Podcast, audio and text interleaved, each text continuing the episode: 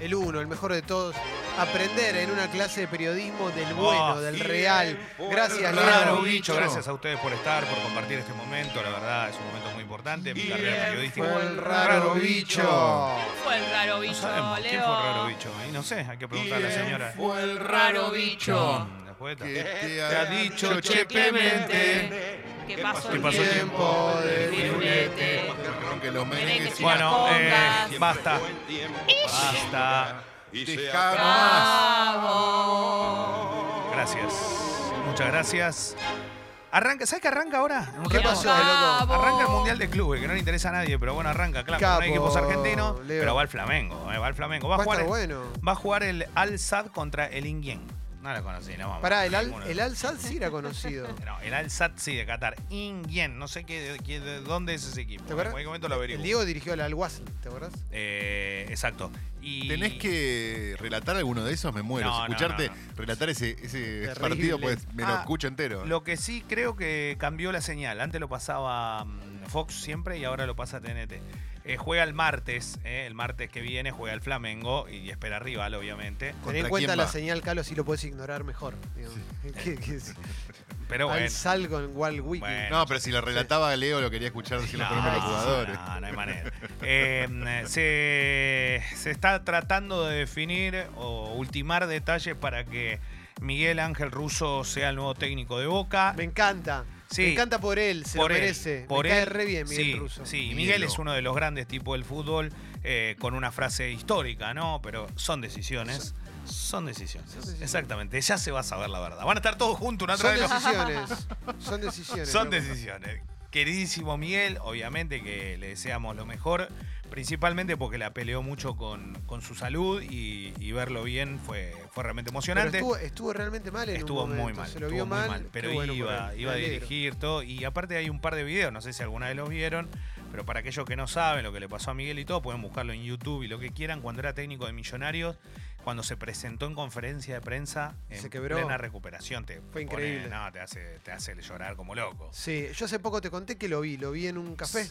Ah, y bueno, Oh. históricamente. Eh, tomando un café acompañado por- acompañado y se lo veía bien. Yo casi lo choluleo, pero Bueno, Miguel eh, puede ser el técnico de Boca. ¿Por qué digo puede ser? Porque todavía no firmó ni nada, pero es el nombre apuntado por Juan Román Riquelme con la nueva dirigencia de Boca. Hay algo que no se termina de definir y es cuándo agarran el club. Porque siguen los tiroteos de un lado y del otro. ¿Y qué ocasionó esto? Que no haya día del festejo del hincha de Boca. Mañana es 12 del 12.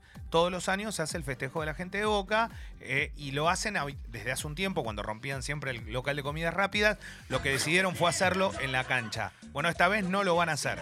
Esta vez no lo van a hacer. háblame de Centurión y la posibilidad de ir a Boca.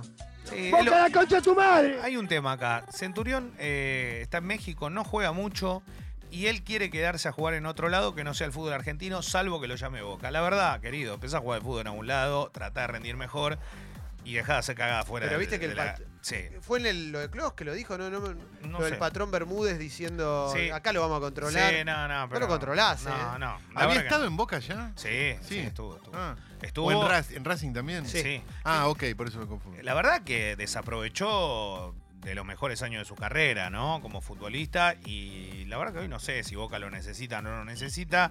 Lo que sí digo es que tendrán que negociar y ver qué es lo que pasa de acá en más ya con nuevo técnico y ver si Russo lo quiere, ¿no? Porque Russo eh, también hay que entender que es un tipo que no, no está para que venga cualquiera a hacer cualquier cosa. Sí, aparte, loco. O sea, yo, yo soy técnico, no lo quiero, no, no quiero problemas, pero bueno. sé Sí. yo, es muy Eh, y, y después de esto, el técnico que se acaba de ir es Jorge Sampaoli del Santos. Eh, estaba en Brasil, se va con una gran campaña, realmente. Terminó atrás del Flamengo, que es el mejor equipo del continente. Pero terminó con 35 victorias, 15 derrotas, 15 empates. Eh, lo que él había dicho era con la dirigencia del Santos que necesitaba cierta cantidad de refuerzos para poder lograr lo que logran los equipos con más dinero. Y el Santos dijo que no, que la situación no era la mejor. Cuando hablamos de dinero, hablamos que eh, incorporaron por 80 millones de dólares en el Santos. No es que Claro. el fútbol brasileño está en otro nivel. No comparemos con el fútbol argentino, no en cuanto a nivel futbolístico, sí en cuanto a nivel económico. ¿Qué pasa? Lo quiere el Palmeiras. El Palmeiras tiene mucha guita. Estamos hablando de los tres equipos que más plata tienen en el fútbol brasilero. Aparece el Palmeiras, que es un grande, más grande que el Santos. Pero la realidad es que el otro equipo que lo quiere es Racing. Milito lo fue a ver, lo fue a buscar, habló con él. Pero le puede pagar lo mismo que Palmeiras. No, le puede pagar entre 5 y 10 veces menos que el Palmeiras. ¿El tema cuál es?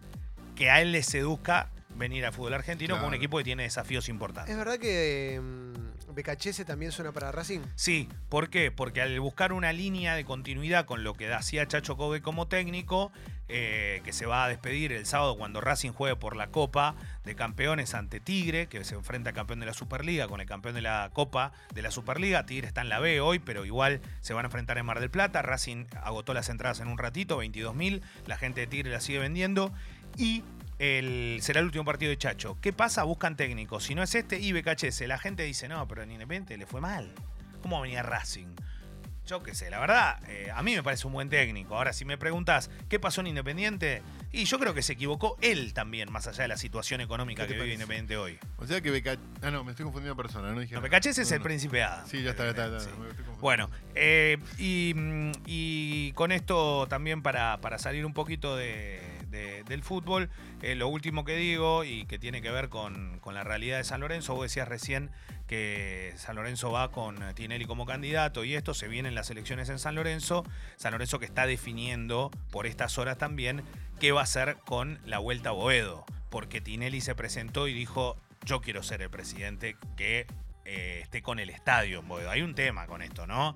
La resonificación, la gente del supermercado francés y todo, ya se reunieron todos.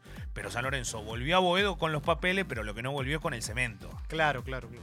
La gente O sea, quiere la cancha ahí. Sí, sí. sí. ¿eh? Esa es la Sí, idea. el predio solo no sirve. Exacto, el predio solo para tenerlo, para hacer act- otras actividades, que está buenísimo. Gente quiere la cancha. Entonces, Tinelli lo que tiene que hacer ahora es un compromiso fuerte con respecto a esto. Fuerte, construir una de verdad. igual, loco, Exacto, porque es muy caro y hay que viajar y ver quién lo puede hacer y de dónde sacar los ingresos. Y no es joda esto, porque estamos hablando de una fortuna. Boca lo mismo. Pergolini dice, sí, ahora ya el proyecto va a estar. Sí, hace 50 años que quieren comprar las casas que están alrededor y no pueden. Los No le tenés que, que- mentir, mentir a la gente, tenés que decir, che, se puede o no se puede. Pero ¿cómo? De esta forma. Da la sensación que el proyecto, por ejemplo, en la bombonera del esloveno este que hizo, es Sí. el único viable. Era una muy buena idea. Claro, era el único viable, porque los demás parece ser que, tenés, que necesitas mucho más terreno. Entonces, El- sí. El- los vecinos de la zona de San Lorenzo, donde estaba la cancha y ahora quieren que esté la cancha de vuelta, ¿están contentos con esto o más o menos? Y algunos sí, otros no. Yo creo que es como todo. Algunos, los que les gusta, y lo que les gusta de San Lorenzo y el, y el club y todo seguramente quieren. Y los vecinos que no les importa nada dicen, no, No, con No, si no pero sos por- hincha de San Lorenzo, no te va a copar que te pongan una cancha al lado. Eso está claro. Incluso siendo hincha de San Lorenzo, tener la cancha al lado no creo que sea. Para el hincha es otra cosa, me parece. ¿eh? Pero Eh, para el de San Lorenzo es muy especial eso. Se Sí, está viralizando por todos lados una agresión. Vilarizando. Eh, eh, vilarizando, sí, bueno, eh, vilarizando. De Bilardo. eh, exacto. El video de la agresión sexual del jugador de voleibol Erwin Ngapet se llama así a una mujer en un bar. Esto fue en Minas Gerais, en Brasil. ¿Qué pasa? Se está jugando el Mundial de Clubes de Volei. Y este es una de las grandes figuras que tiene el vóley en el mundo. Juega para el Zenit de Rusia. Este jugador eh, lo que hizo fue meterle eh, la mano en el culo, perdón que lo diga así, pero en un boliche a una chica y la chica fue y lo denunció, lo sacaron, lo metieron preso, le cobraron 12 mil dólares de multa y ahora el jugador vuelve. El tema es que el tipo dice, no, no fue así, no fue esto. Bueno, el video, El video. El video es claro. terrible. el video está en todo lado porque el boliche lo mostró. Bueno, Y el Excelente. tipo, le met- imagínense un tipo que mide 2 metros 15, Tocando un la culo. mano, no, no, pero La- no tocando la- el culo, haciendo como si fuese que tuviese una bola de bowling en Ah, la mano y haciendo bueno. así, plaf. bueno, estúpido. Eh, claro, y no es la primera vez que hace este tipo de cosas. Yo digo, esto deportista, de verdad, de corazón, no es porque sean deportistas o puede ser cualquiera.